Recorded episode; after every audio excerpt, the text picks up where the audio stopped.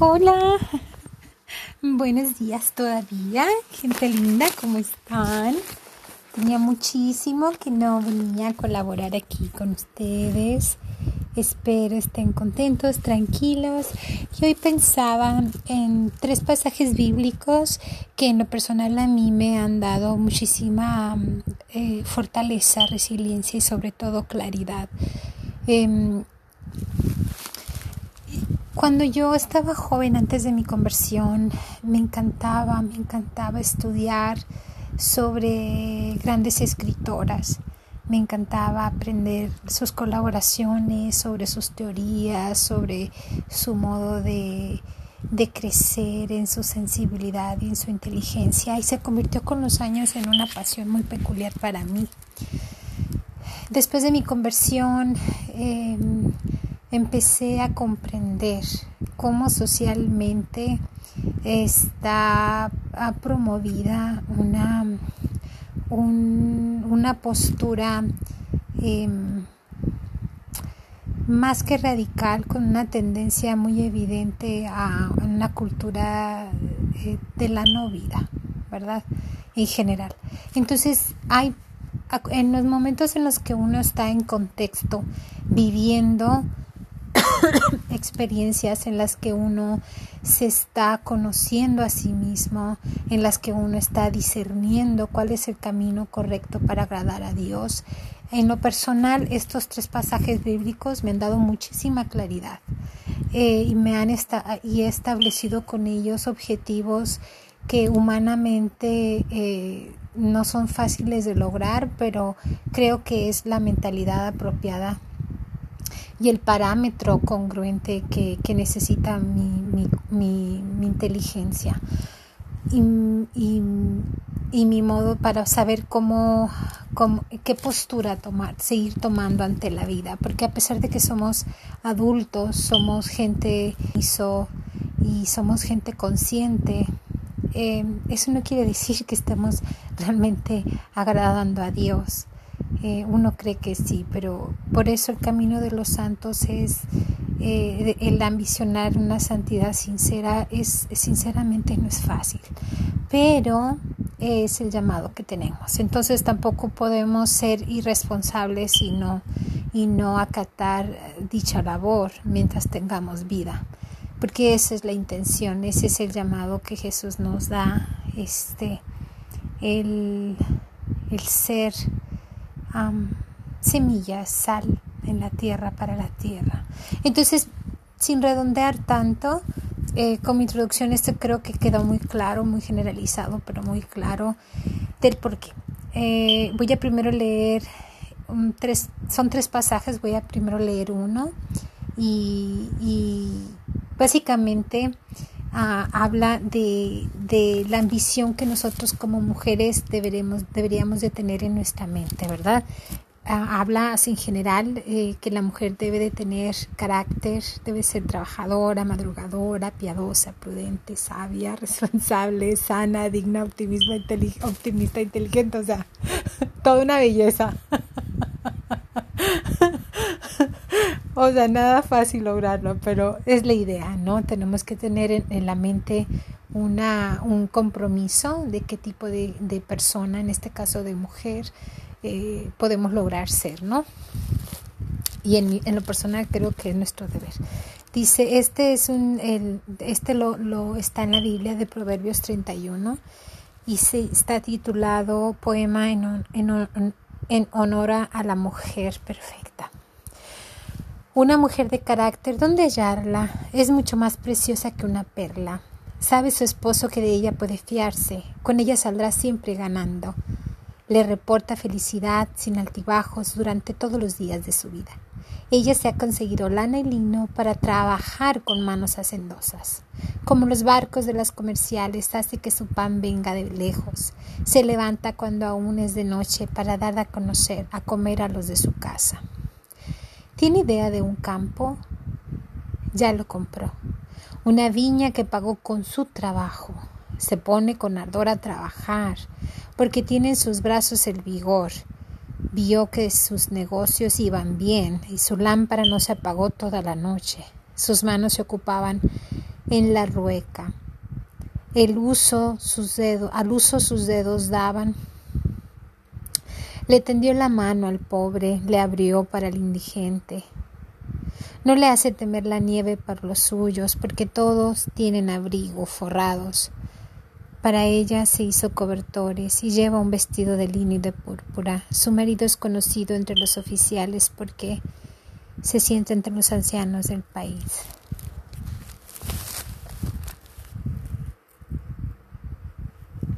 Va irradiando salud y dignidad. Mira con optimismo el porvenir. Lo que dice es siempre muy juicioso. Tiene el arte de transmitir la piedad. Atenta a las actividades de su mundo, no es de aquella de aquellas que comen sin trabajo. Sus hijos quisieron felicitarla, su marido es el primero en alabarla. Las mujeres valientes son incontables, pero tú a todas has superado. El encanto es, engañoso, la belleza pasa pronto. Lo admirable en una dama es la sabiduría. reconozcanle el trabajo de sus manos, un público homenaje merecen sus obras. Un público homenaje merecen sus obras. Bueno, y discúlpenme que tartamudeé mucho, pero está un poco fracturada mi Biblia y batallé en hacer la lectura fluida. Bueno, básicamente esta es, esta es la idea eh, de lo que como mujeres podemos trabajar para, para lograr ser esa clase de, mujer y de persona. Por otra parte, otro pasaje bíblico que a mí en lo personal me ubicó muchísimo en una situación personal muy difícil. yo siempre había querido colaborar en algo especial y yo sabía que tenía que ser en, tiempo de Dios y cuando se llegó el momento para preparar un discurso me dieron un tema y el tema era sobre el huerto de Getsemaní. Entonces, eh, e, este considero que debo, de, de, citarlo porque porque básicamente es un emblema que nosotros los seres humanos podemos vivir para toda la vida. O sea, en todos los momentos de la vida esto aplica. Y este, yo lo racionalizaba, pero cuando yo solo mi mente estaba muy muy preparándose para la exposición sobre este tema en, en, en, un lugar donde se me invitó a que colaborara y hablara sobre el mismo. Pero entendí mi corazón. Eh, yo estaba viviendo una situación personal muy difícil de aceptar. Entonces yo estaba pensando de un modo racional estaba preparando mi, mi presentación hasta que mi alma comprendió El significado de, del tema que yo estaba abordando.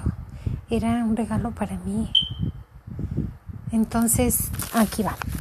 Es en el huerto de Getsemaní, está en Mateo 26, del versículo 36 al 46.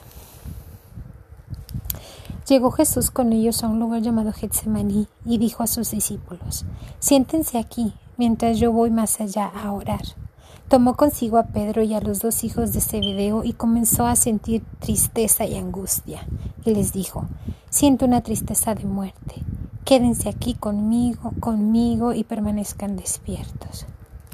Fue un poco más adelante y postrándose hasta tocar la tierra con su cara, oró así. Padre, si es posible que esta copa se aleje de mí, pero no se haga lo que yo quiero, sino lo que quieres tú. Volvió, donde sus discípulos los halló dormidos y dijo Pedro, de modo que no pudieron permanecer despiertos ni una hora conmigo, estén despiertos y recen para que no caigan en la tentación. El espíritu es animoso, pero la carne es débil. De nuevo se apartó por segunda vez a orar. Padre, si esta copa no puede ser apartada de mí sin que yo la beba, que se haga tu voluntad. Volvió otra vez donde los discípulos los encontró dormidos, pues se les cerraban los ojos de sueño. Los dejó y fue de nuevo a orar por tercera vez repitiendo las mismas palabras. Entonces volvió donde los discípulos y les dijo, ahora pueden dormir y descansar. Ha llegado la hora y el Hijo del Hombre es entregado en manos de, pecadores. Levántense, vámonos, el traidor está a punto de llegar. Este pasaje bíblico lo conocemos todo, todos. donde empezó el Calvario de nuestro Señor, sin embargo, muestra los actos de los que Él sufría, sufrió ese proceso, ya estaba, estaba sufriendo. sin embargo, lo que, el mensaje que yo quiero eh, traducir en esta ocasión es que el corazón humano se debe de entrenar para aceptar la voluntad de Dios. Mm, eso hace la diferencia.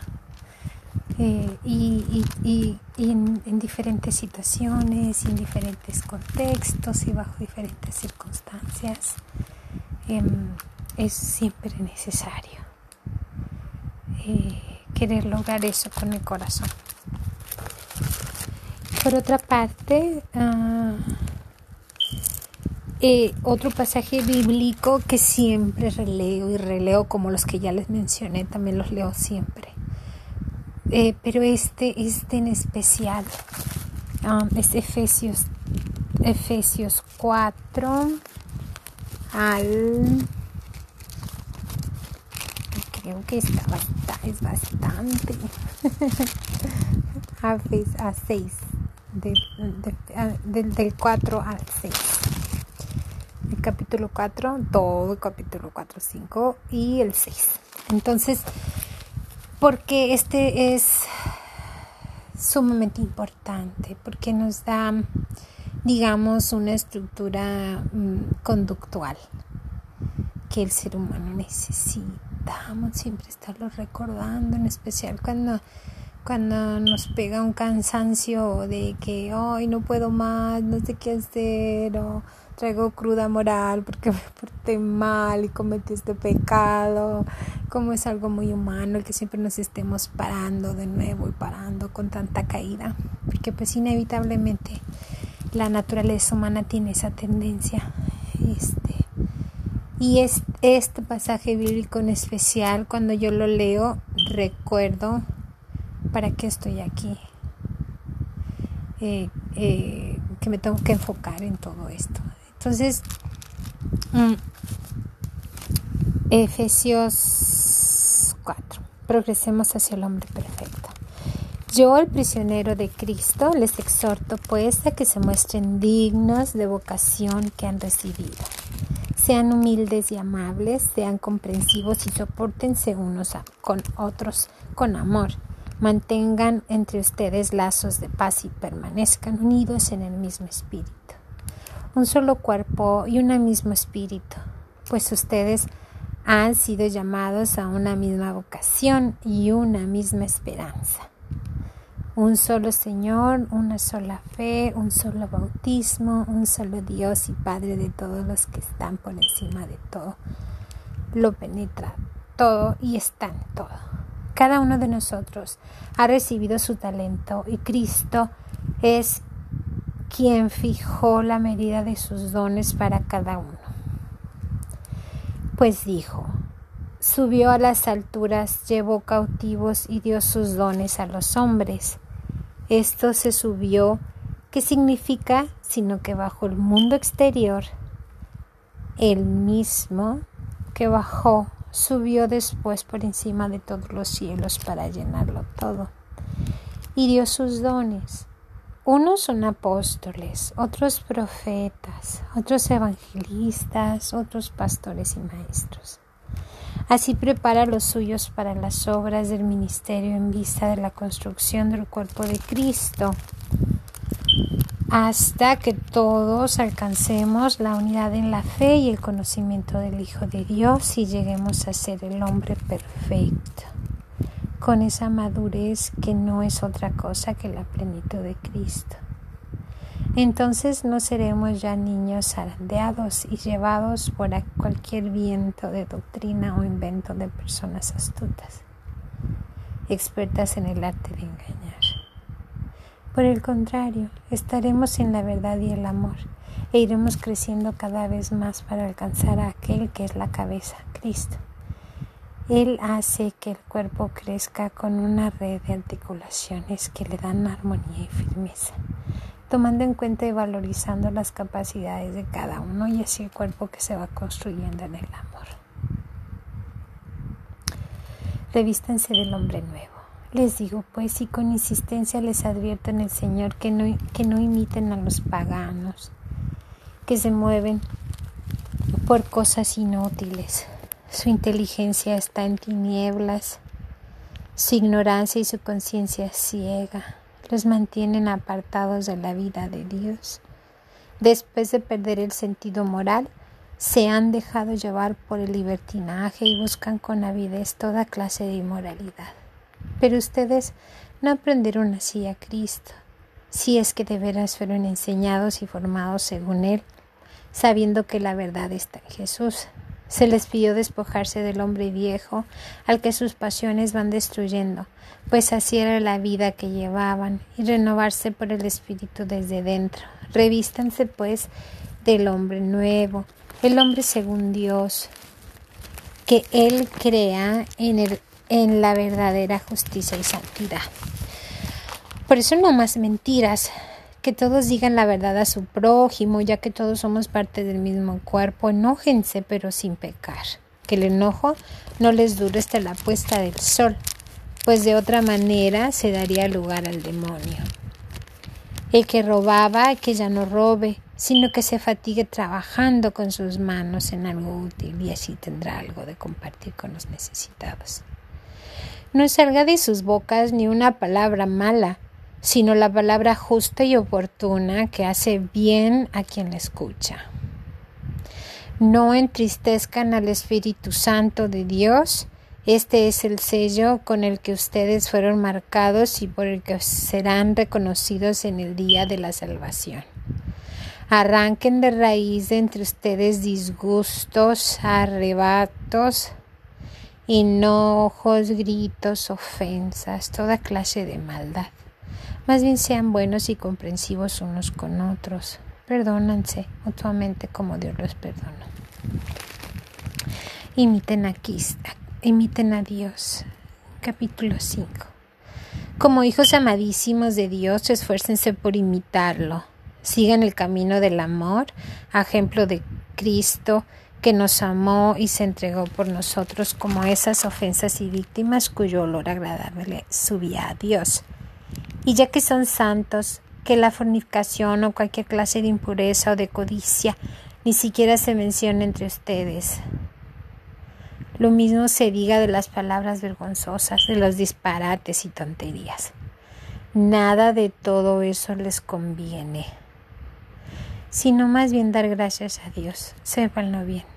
Ni el corrompido, ni el impuro, ni el que se apega al dinero, que servir a un Dios falso tendrán parte en el reino de Cristo y de Dios.